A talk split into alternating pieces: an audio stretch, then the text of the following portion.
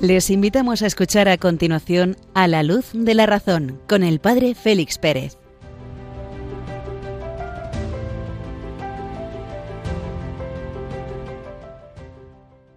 Muy buenas noches, queridos amigos de Radio María. 23 de noviembre de 2022, fiesta de San Clemente Romano, Papa y Mártir. Acabamos de escuchar las señales horarias de la medianoche en la península y Baleares, una hora menos en las Islas Canarias, e iniciamos nuestra singladura en estos primeros minutos de este día. Desde Béjar en Salamanca recibid un cordial saludo del Padre Félix Pérez, vislumbrando ya las primeras nieves en lo alto de la montaña.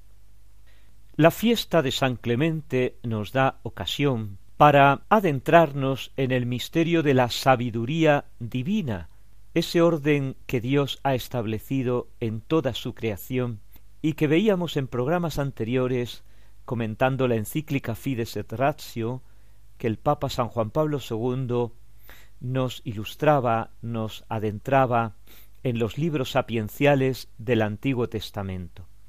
San Clemente Romano se encuentra con un problema en la iglesia de Corinto.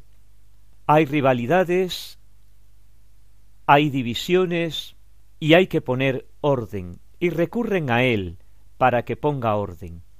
Escribe una carta interesantísima, la primera carta, en la cual les recuerda a los cristianos de Corinto precisamente este misterio, el orden que Dios ha establecido en el cosmos tiene también que trasladarse al orden en la comunidad cristiana.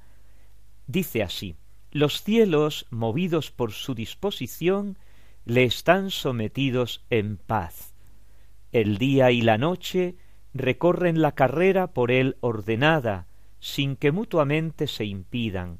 El sol y la luna y los coros de las estrellas giran conforme a su ordenación, en armonía y sin transgresión alguna en torno a los límites por él señalados. La tierra, germinando conforme a su voluntad, produce a sus debidos tiempos copiosísimo sustento para hombres y fieras y para todos los animales que se mueven sobre ella, sin que jamás se revele ni mude nada de cuanto fue por él decretado. Con las mismas ordenaciones se mantienen las regiones insondables de los abismos y los parajes inescrutables bajo la tierra. La concavidad del mar inmenso, contraído por artificio suyo a la reunión de las aguas, no traspasa jamás las cerraduras que le fueron puestas en torno suyo, sino que como Dios le ordenó, así hace. En efecto, Dios le dijo, Hasta aquí llegarás y tus olas en ti se romperán. El océano invadeable a los hombres y en los mundos más allá de él se dirigen por las mismas ordenaciones del Señor. Las estaciones de primavera y de verano, de otoño y de invierno se suceden en paz unas a otras.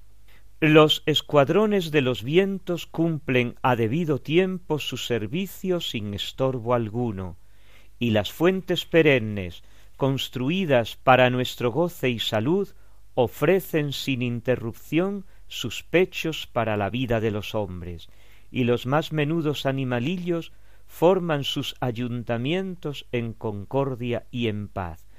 Todas estas cosas ordenó el gran artífice y soberano de todo el universo, que se mantuvieran en paz y concordia, derramando sobre todas sus beneficios y más copiosamente sobre nosotros, que nos hemos refugiado en sus misericordias por medio de nuestro Señor Jesucristo.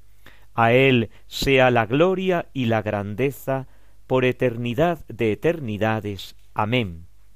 Así se expresaba el Papa San Clemente, cuya fiesta celebramos hoy, indagando en la sabiduría divina, es decir, en el orden que Dios ha establecido en el universo, puesto que atributo del sabio es poner orden en tanto en cuanto conoce los medios aptos para conseguir el fin correspondiente. Con este momento musical agradecemos también al Señor la sabiduría que ha establecido también en nuestras vidas.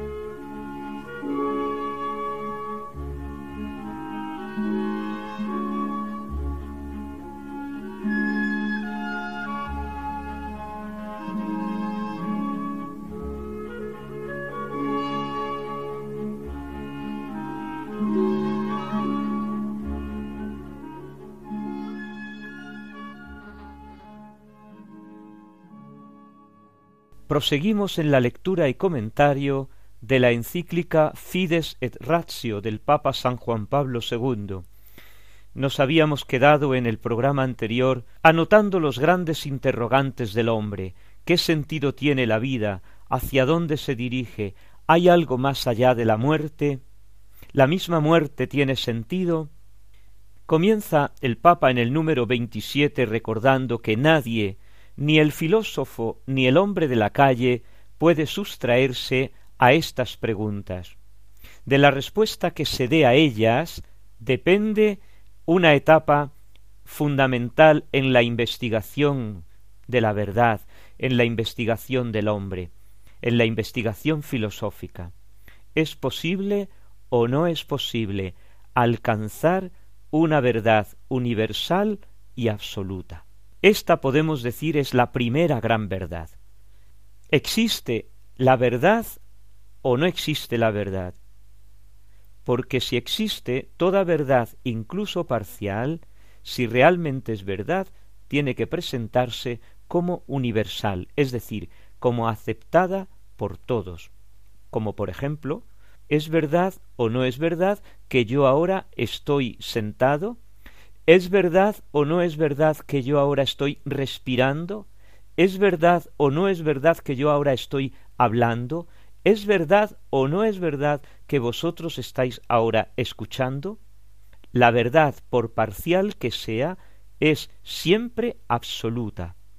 Pero es que además de esta verdad parcial, hay que indagar, hay que buscar si existe una verdad total, una verdad absoluta, que sea el fundamento de todas las demás verdades, estas parciales, estas momentáneas, algo que sea último y fundamento de toda la verdad, un absoluto que sea capaz de dar respuesta y sentido a toda búsqueda de la verdad. En otras palabras, dice el Papa, buscar una explicación definitiva, un valor supremo, más allá del cual no hay ni puede haber interrogantes o instancias posteriores.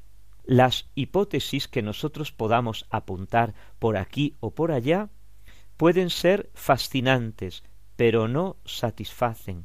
Ojo a esta afirmación del Papa. Las hipótesis pueden ser fascinantes, pero no satisfacen. ¿Por qué? Porque para todos llega el momento en el que, se quiera o no se quiera, es necesario enraizar la propia existencia en una verdad definitiva, reconocida como tal, que dé una certeza que ya no esté sometida a duda alguna. ¿Cuál es esta verdad definitiva? Pues los filósofos a lo largo de los siglos han intentado descubrir y expresar esta verdad y han dado forma a los distintos sistemas filosóficos, a las distintas escuelas de pensamiento, a las distintas soluciones que dan a los problemas. Pero más allá de los sistemas filosóficos, más allá de las respuestas que dan, más allá de las escuelas de pensamiento, hay otras expresiones en las cuales cada hombre busca dar respuesta, busca dar forma a una filosofía propia, personal, basada en convicciones, en experiencias personales, en tradiciones familiares o culturales, en itinerarios existenciales en los que se confía en la autoridad de un maestro. En cada una de estas manifestaciones lo que permanece es el deseo de alcanzar la certeza de la verdad y su valor absoluto acaba de pasar aquí el Papa en este último párrafo de el planteamiento genérico de la verdad absoluta a un planteamiento personalista existencial mío propio de la verdad absoluta. Unos momentos musicales y nos disponen a la segunda parte de este programa.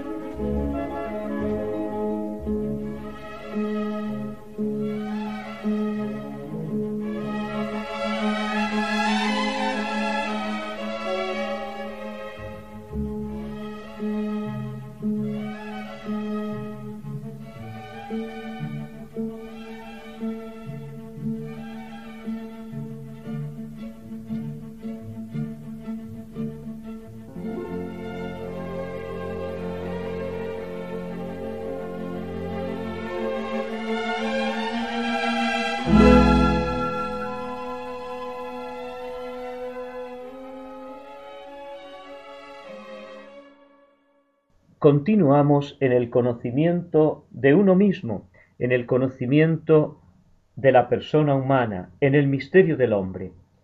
En el anterior programa habíamos visto cómo se producía el fenómeno del conocimiento, cómo la inteligencia llegaba a formular, llegaba a expresar los conceptos. Lo que no nos habíamos parado a observar en ese proceso es precisamente que la inteligencia toma conciencia de que existe, toma conciencia de sí misma.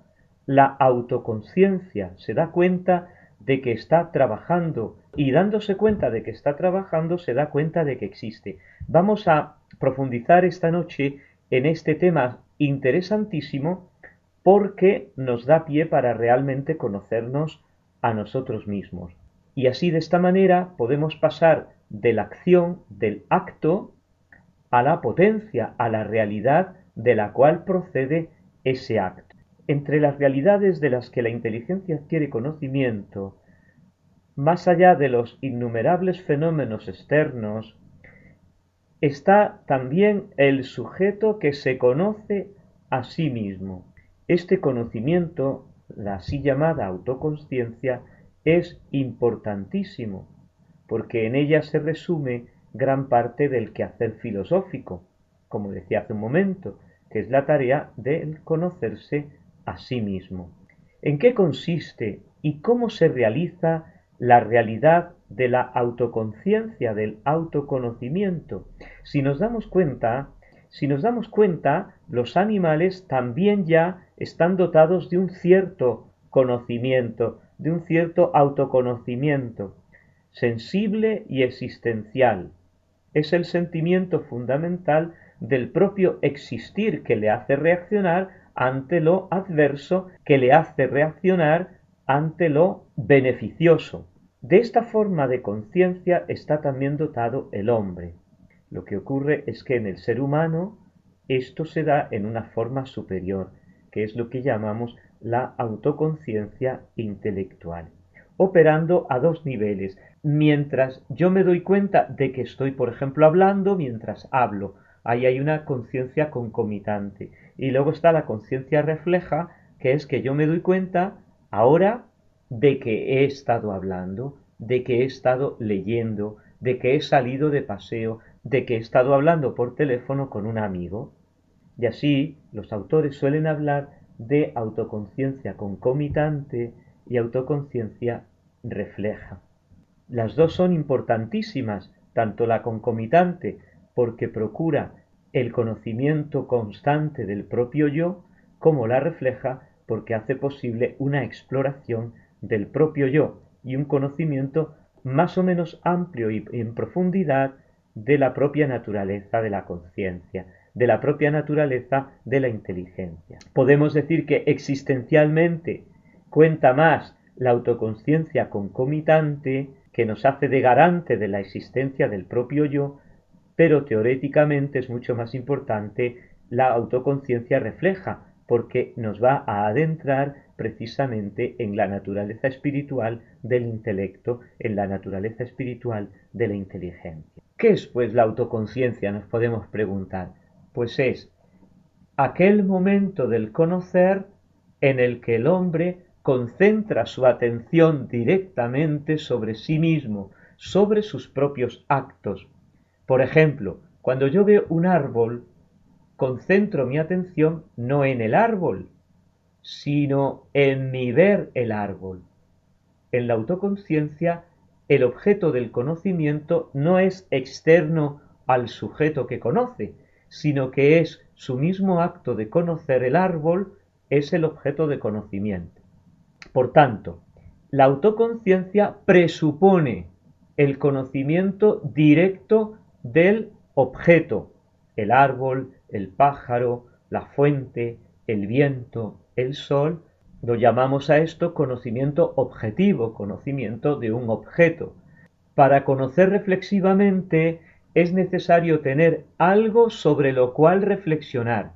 En la autoconciencia la atención lleva en primer lugar al sujeto, pero sin separarlo del objeto. En el conocimiento, el objeto. En la autoconciencia, el sujeto. Pero entre los dos, sujeto y objeto, hay una relación, no se pueden separar. En el animal, la conciencia está en relación con el mundo, no está en relación consigo. En el hombre hay una relación con el mundo y una relación consigo, consigo mismo. Y esa relación consigo mismo depende en cierta manera de la relación con el mundo. Vamos a ir buceando un poco en este, en este misterio. Basado en la autoconciencia, el hombre no sólo conoce, sino sabe que conoce.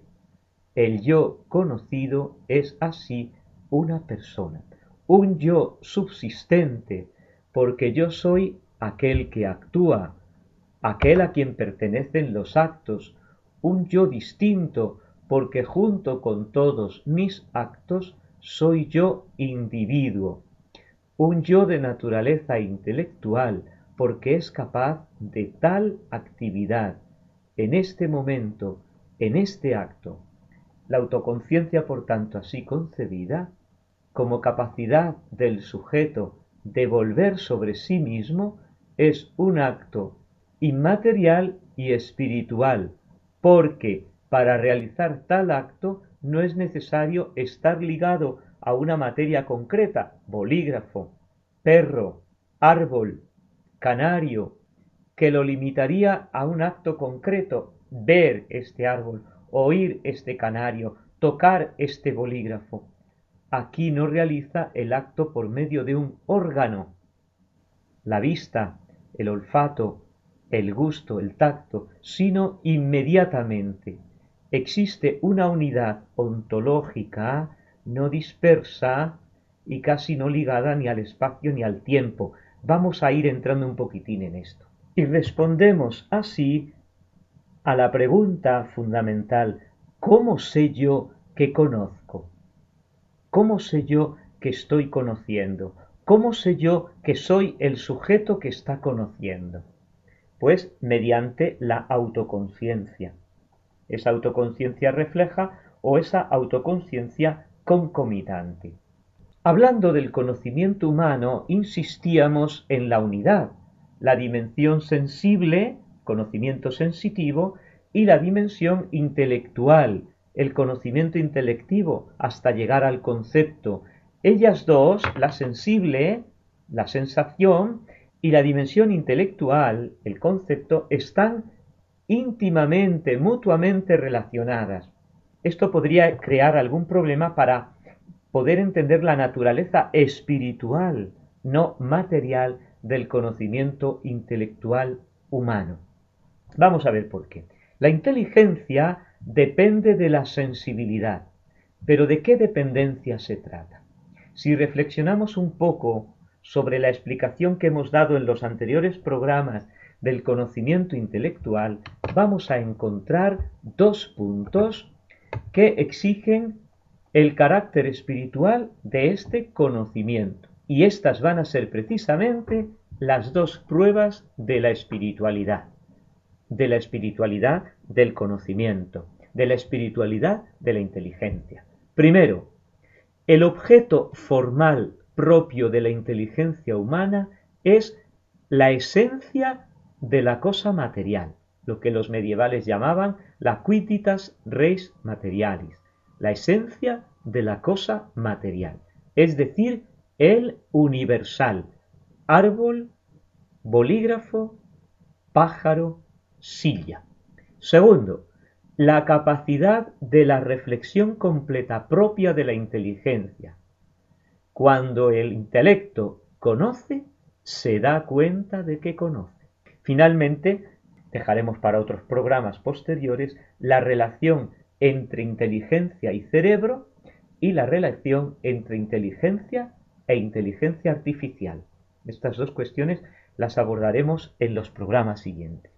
Entendemos por espiritual aquel ser que no depende intrínsecamente de la materia, aunque pueda depender de la materia extrínsecamente. ¿Qué quiere decir esto? Lo vamos a ver ahora. Queremos probar que la dimensión intelectual del conocimiento humano y por tanto la facultad que la produce, la inteligencia, son intrínsecamente independientes de la materia.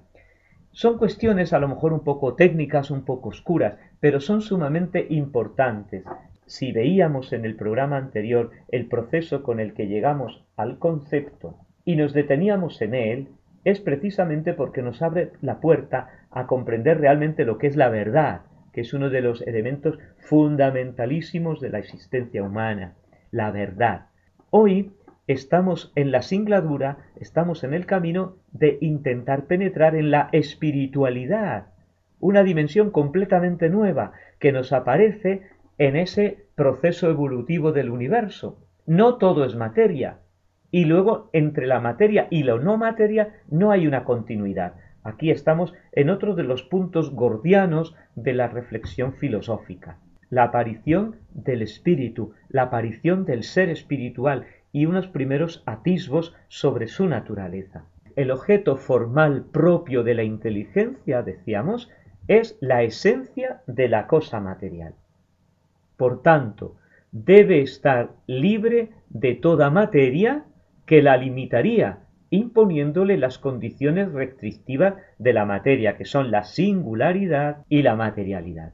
La sensación, la sensación nuestra, es siempre aprehensión de cosas materiales y concretas, particulares, porque los sentidos no pueden alcanzar sino lo que es sensible, tocar, ver, oír.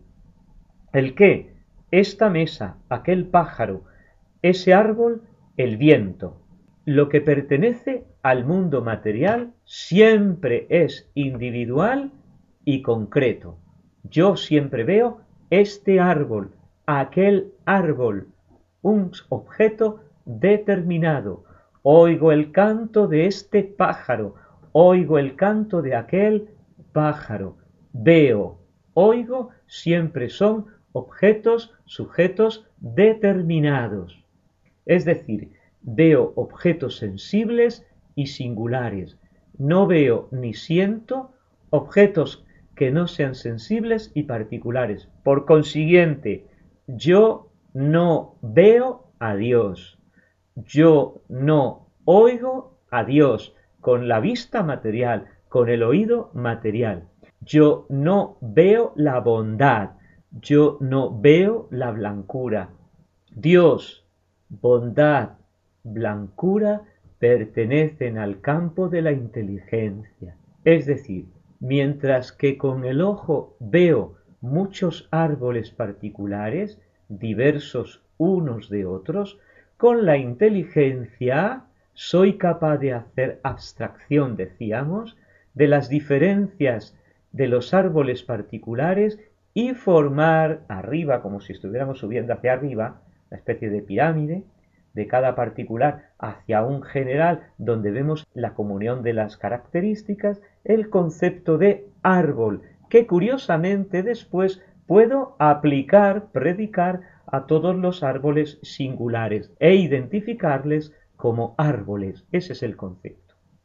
Esto significa que mientras la sensación está ligada a lo material y a lo concreto singular, la inteligencia forma conceptos universales, toma la esencia de las cosas materiales, deja la particularidad.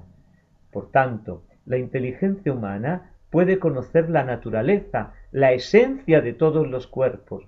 Es necesario para ello que no tenga ninguna naturaleza corpórea, ya que ésta impediría el conocimiento de las otras. Este es uno de los argumentos fundamentales de Santo Tomás para explicar en qué consiste la espiritualidad del intelecto, la espiritualidad del alma humana. Para que la inteligencia conozca su objeto universal, debe estar libre de toda materia. Si estuviese inmersa en la materia, sería prisionera de la particularidad de esa materia. Conocería sólo bajo un aspecto determinado, como los sentidos. Cada sentido conoce en su aspecto determinado, no puede llegar al universal. El conocimiento intelectual, por tanto, en fuerza del objeto propio, es un acto no ligado a la materia, requiere una facultad libre de la materia, libre de toda materia, no puede estar ligado a ningún órgano.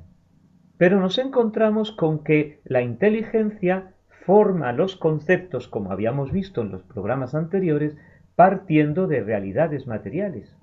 Sin embargo, el concepto, por su universalidad, trasciende la materia, no queda ligado ni dependiente de la materia, parte de ésta, pero va más allá de lo sensible y de lo material. La inteligencia depende de lo sensible con una dependencia extrínseca. pero no intrínseca. Intrínsecamente no está ligado a esa materialidad.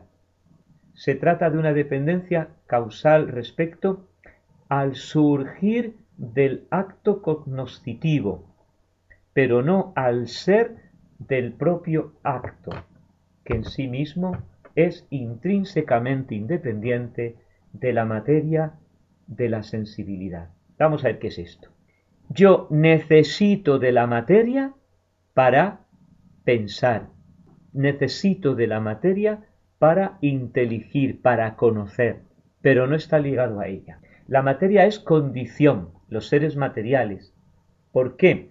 Porque para conocer yo necesito las sensaciones. Nada hay en el intelecto que antes no haya procedido del exterior por los sentidos. Pero una vez que ha entrado dentro de mí, a través de los sentidos externos e internos, tiene una vida propia y en esa vida propia es donde aparece la inteligencia. La dependencia de la sensibilidad es extrínseca, no toca la constitución del nuevo acto cognoscitivo. Es más, la inteligencia puede llegar a alcanzar realidades no materiales, de las cuales no es posible tener sensaciones. Por ejemplo, decíamos antes, yo no tengo sensaciones de la bondad, yo no tengo sensaciones de la justicia, yo no tengo sensaciones de lo que es bueno y de lo que es malo. incluso Dios yo soy capaz de pensar y de saber qué es la justicia, qué es la bondad, qué es la belleza, distingo el bien del mal, lo justo de lo injusto, lo hermoso de lo, feo, puedo llegar incluso a pensar a Dios, que ciertamente no es percibido por los sentidos. Es decir, hay dentro de mí algo que desborda la realidad material. El conocimiento intelectual, por tanto, es de naturaleza espiritual, en el sentido de que el acto de conceptualizar, de realizar los conceptos, no depende intrínsecamente de la materia. Pero si es espiritual el acto de conocer, debe ser espiritual la inteligencia, la facultad, la potencia de la que proviene ese acto, la facultad que produce el conocer. Si de hecho fuese material, la inteligencia estaría ligada, repetimos y subrayamos, a las condiciones propias de la materia, la singularidad, la concreción. No sería de capaz de formar conceptos universales. La capacidad de la inteligencia de formar conceptos universales intrínsecamente independientes de la materia muestra que ella es espiritual. Este punto es el que, como decía en el programa anterior, le traía a mal traer a Aristóteles cuando, dando vueltas a esto de la espiritualidad, de la inteligencia, en un mundo como el griego, hablaba de que la inteligencia humana, de que el alma provenía de fuera. ¿De fuera de dónde? ¿De fuera de qué? No lo especificaba. Es como si barruntara, como si atisbara que ahí hay algo, pero él no tiene conceptos apropiados para definirlo. Y lo dejamos aquí. Continuaremos en el próximo programa adentrándonos en estas profundidades impresionantes del alma humana, del espíritu humano, que nos dan, como diría yo, una primera visión de lo que son otras realidades que superan la materia, las realidades espirituales, que también tienen cabida evidentemente en la reflexión humana, porque si no quedaría como coja esta reflexión humana, habría aquí algo que falla. Unos momentos musicales y proseguimos con la última y tercera parte de nuestro programa.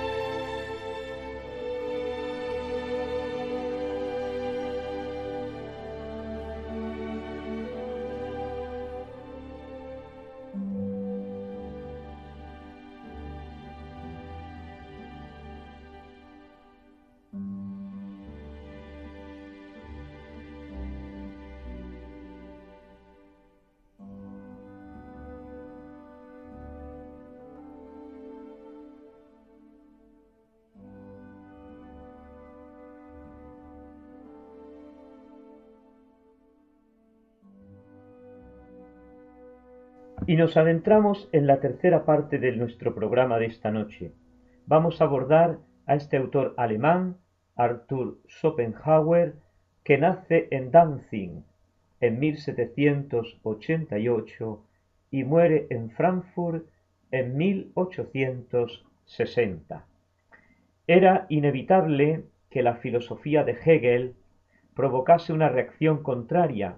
Las más angustiosas vivencias humanas, el dolor, el fracaso, el tedio, la incertidumbre, el sufrimiento, las catástrofes naturales, la injusticia y en particular la muerte, hacen difícil aceptar el principio hegeliano de que todo lo real es racional, el optimismo ilustrado y decimonónico, el progreso indefinido, todo ello topaba con la triste y desnuda realidad. Las cosas no son como nos las pintan.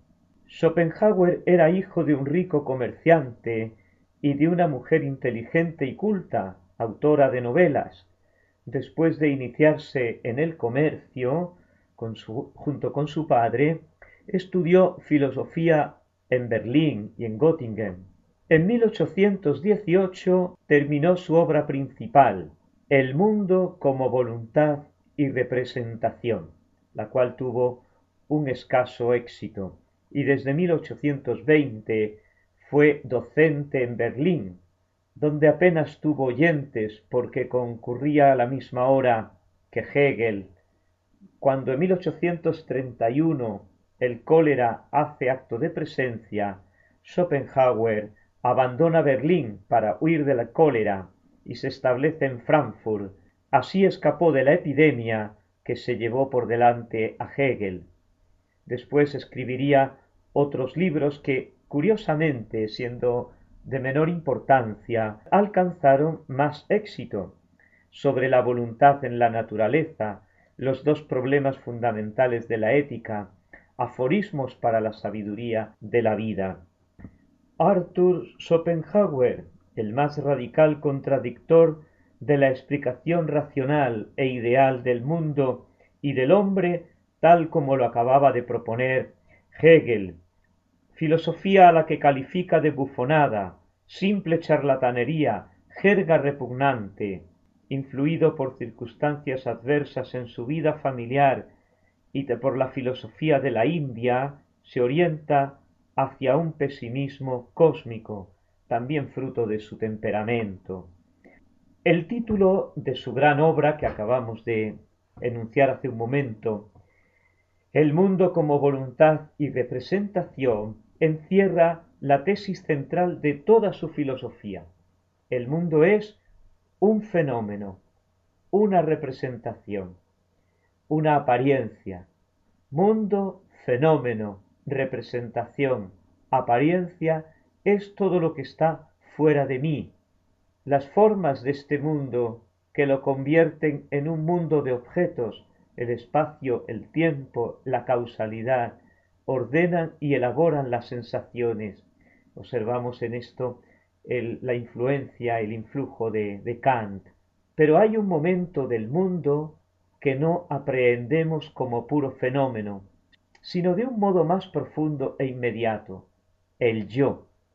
El yo es perceptible por una parte como cuerpo, pero también como algo inespacial, como algo que está por encima del tiempo, como algo que está por encima del espacio, como algo además que es libre y que llamamos voluntad. Por tanto, representación y voluntad. El hombre se aprehende en su estrato más profundo como voluntad de vivir. Y en él el mundo no es más que el ímpetu ciego e irresistible, fuerza que hace crecer y subsistir las plantas, el atraerse los cuerpos, desatar las energías, voluntad de vivir. Esa energía vital, ciega, insaciable, es en realidad la cosa en sí, el noúmeno que decía Kant. Es la última realidad de todos los seres que carece de finalidad alguna. Después veremos esto. El hombre experimenta en su cuerpo toda esa vida en los ímpetus de sus instintos y en su sufrimiento. Para la mayor parte de los hombres, la vida es una continua lucha con la certeza de una derrota final. Ojo a esto, continua lucha con la certeza de una derrota final, el pesimismo, y al final la nada, y al final la muerte y al final el sinsentido. Tenemos aquí ya apuntando los existencialismos de mediados del siglo XX y el posmodernismo de la actualidad. El hombre experimenta en su cuerpo toda esa vida, en los ímpetus de sus instintos, en su sufrimiento. Por todo esto, la vida oscila como un péndulo entre el dolor y el tedio, el sinsentido. Pervive la especie, la especie humana, la especie de los seres, por los impulsos vitales, pero perecen los individuos sin esperanza, porque a la especie no le interesan los individuos concretos. Ojo que tenemos aquí ya un tufillo de los totalitarismos. El individuo no interesa, interesa la especie lo único que nos queda es consolarnos con la inmortalidad de la naturaleza. Hay individuos que pretenden evadirse del dolor de vivir, refugiándose en supersticiones religiosas, pero eso es añadir nuevas preocupaciones, añadir nuevos tormentos. Es preferible aceptar la inmersión final en la nada del nirvana búdico, He aquí el despuntar ya de la solución ética que Schopenhauer propone. Además de que el mundo con respecto a nosotros no es más que representación, es decir, apariencia, presencia de lo vital, pero esta representación debe concebirse no como atención, un dualismo entre sujeto y objeto, entre un yo y un tú exterior a mí, sino nada más que como una experiencia inmediata y plena de lo vital. Experimentamos la vida y la vida es la única realidad, aunque no lo conozcamos en su última esencia, cosa que por cierto tampoco necesitamos. De este pesimismo desolado sólo nos puede liberar la contemplación estética. Escribe así Schopenhauer.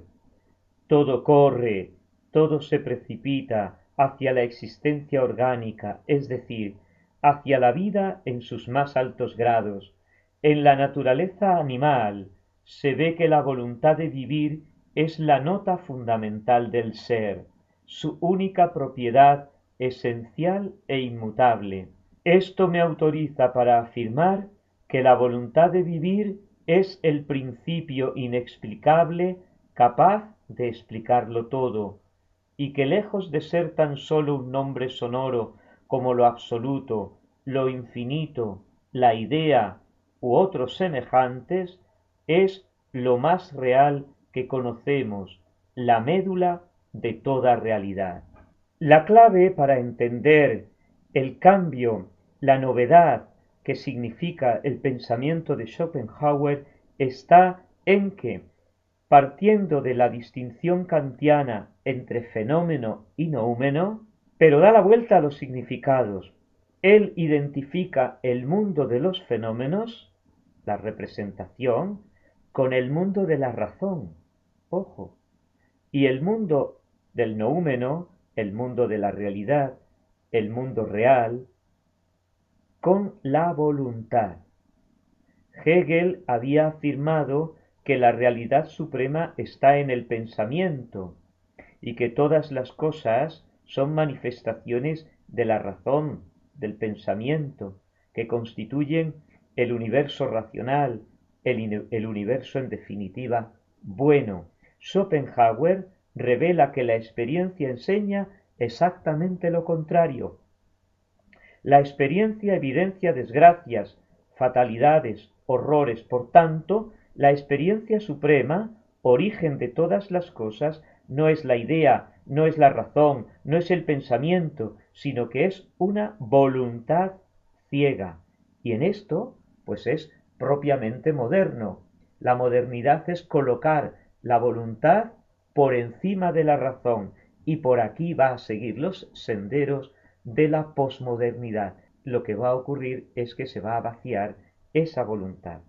Esta voluntad, escribe Schopenhauer, bien lejos del ser, como admiten todos los filósofos anteriores, inseparable del conocimiento, es más puro resultado de ella, es radicalmente distinta y del todo independiente del conocimiento, el cual es secundario y de origen posterior, y por consiguiente puede estar y expresarse incluso sin la voluntad, como realmente es el caso de toda la naturaleza, de las animales hacia abajo, es decir, esta voluntad, la única cosa en sí, la verdadera y sola realidad, el único principio originario y metafísico en un mundo donde todo lo demás es pura apariencia, mera representación. Y ante este panorama teorético, ¿qué le corresponde hacer al hombre? ¿Cuál es su misión, su papel, cuál es su tarea ética? Pues de este pesimismo desolado sólo nos puede liberar provisoriamente la contemplación estética para evadirnos de nosotros mismos, anulando la libertad y el dolor y sumergirnos así en el éxtasis ante la belleza. Tenemos aquí influjos de Platón e influjos de las filosofías y religiones orientales, particularmente el hinduismo y el budismo. Schopenhauer recomienda la compasión hacia los demás como fundamento de una ética. La vida moral del hombre, según Schopenhauer, consiste en la renuncia a la propia individualidad, en reconocerse como pura expresión de la voluntad universal, abandonando la pretensión de tener una propia personalidad, de aspirar a una felicidad individual y personal. La vida moral consiste en la liberación del espíritu de esta individualidad mediante el arte, mediante la simpatía y mediante la ascesis. Arte, simpatía y ascesis como caminos de la liberación interior. El arte es la separación del egoísmo mediante la contemplación serena y desinteresada de las cosas, buscando, buscando serenamente la belleza de las cosas. La simpatía es la superación del egoísmo frente a los demás a través del amor al prójimo, la compasión como fundamento de su ética. La angustia y las miserias de los demás nos hacen sentir la afinidad con ellos, aunque también sea para mí, hombre que contempla, motivo de tristeza y dolor. Y la ascesis como superación completa del individualismo, renuncia de todo lo que está ligado a las pasiones. No queda, pues, sino la práctica de esta ascesis, de este arte y de esta compasión, de esta empatía, como camino para la eliminación, para la mortificación del individuo y que sobreviva la especie la voluntad con mayúscula que supera las voluntades minúsculas de cada individuo.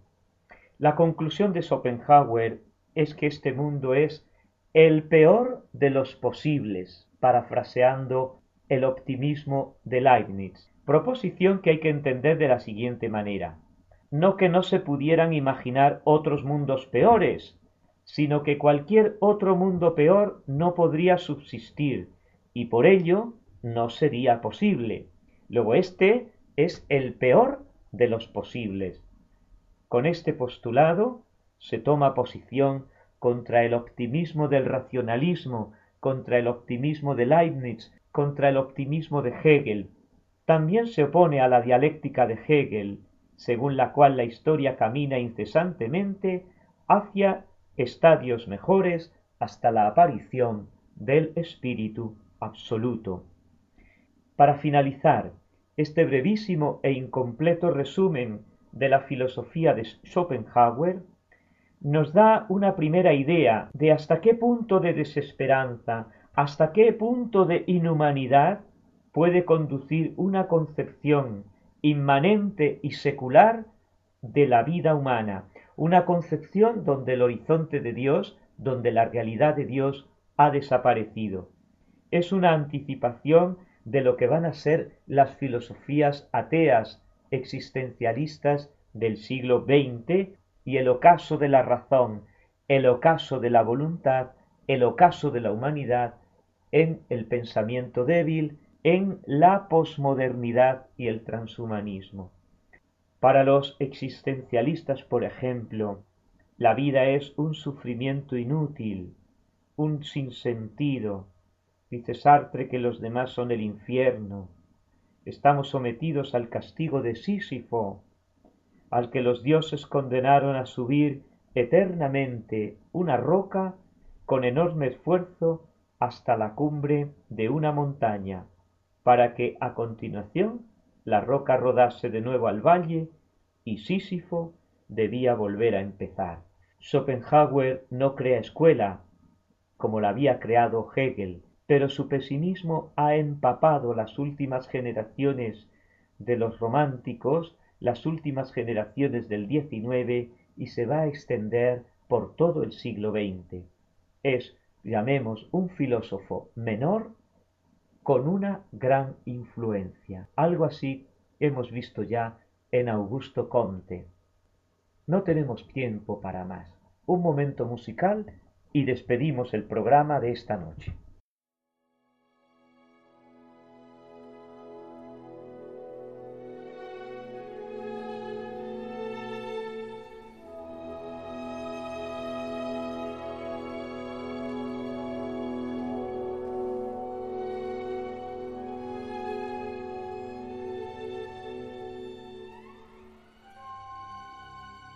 Y llegamos al final de nuestro programa de esta noche.